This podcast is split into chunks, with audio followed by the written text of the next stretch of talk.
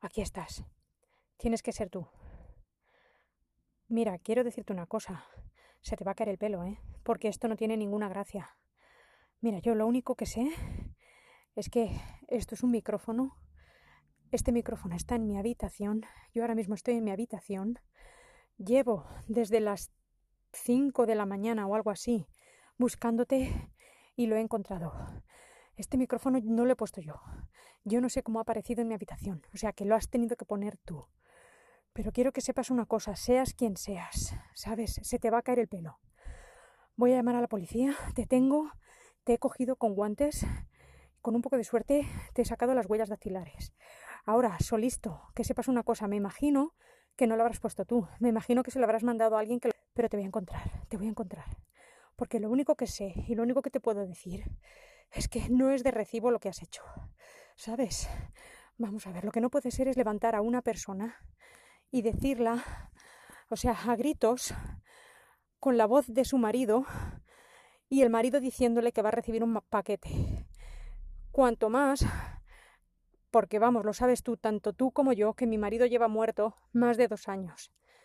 ¿Sabes? Vamos, tanto tú como yo. Y si esto es una broma, te has pasado, pero esto no son bromas, ¿sabes? O sea, si me has dejado un micrófono con la voz de mi marido diciéndome que voy a recibir un paquete cuando mi marido está muerto, que sepas que te va a caer todo el peso de la ley, ¿sabes? Porque ya lo hablé yo con la policía en su momento. Mi marido no era un político corrupto. Mi marido era una persona honrada, era un político honrado, era un hombre que dio su vida por este país, ¿sabes? So desgraciado y yo llevo llorándole más de dos años y medio.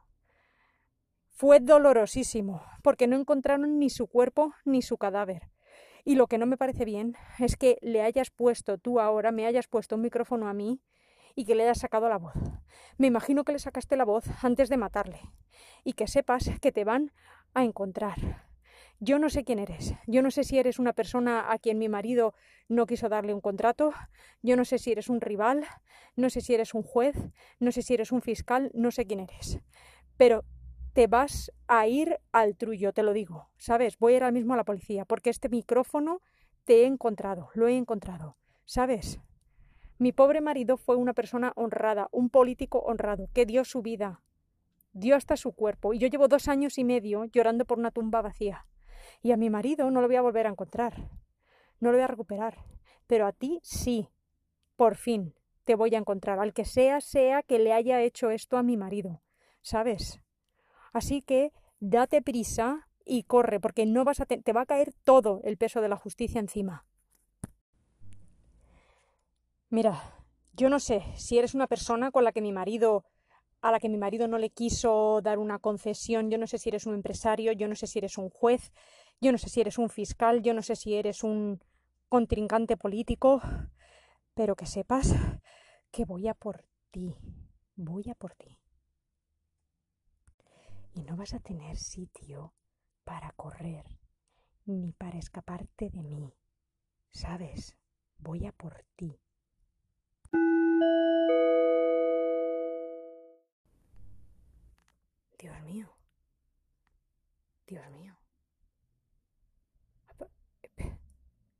Pasado algo increíble. Jorge Diego, ¿eres tú? Jorge Diego, acabo, acabo de recibir un paquete por mensajería. He ido al timbre de la puerta y lo he recogido. Lo he abierto y he visto he visto los datos de una cuenta bancaria que yo no tengo ni idea de que existe, con tres millones y medio de euros dentro y todas las claves y unas coordenadas de GPS. Jorge Diego, yo eres un desgraciado. Llevo dos años y medio llorándote. Ahora, que bien te digo una cosa. Más de tres millones de euros, bien vale la pena una misa fúnebre. Y lo mismo te digo, me voy a reunir contigo en la coordenada GPS que me indicas y o bien eres el asesino y me vas a matar, o bien eres mi marido y con esto nos vamos a pegar la vidorra. Y una cosa te digo, igual que tu cuerpo desapareció, va a desaparecer el mío. Haz que desaparezca. Nos vemos. Besos. Arranco el coche y para allá que voy.